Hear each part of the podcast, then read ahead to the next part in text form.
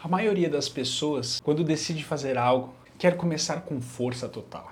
Se quer emagrecer, por exemplo, ela corta todos os alimentos que gosta de um dia para o outro. E se quer sair do sedentarismo, ela quer correr 5 km logo no dia seguinte. Eu sei que você já fez algo parecido com isso. Eu também já fiz diversas vezes. Confesso para você, até entender que é melhor fazer todo dia um pouquinho do que fazer muito uma só vez. Eu não sei quais são os seus sonhos, objetivos, metas e até mesmo propósito. Talvez você já tenha encontrado o seu propósito ou ainda esteja no processo de busca. O mais importante é que você entenda que constância é muito mais importante do que intensidade.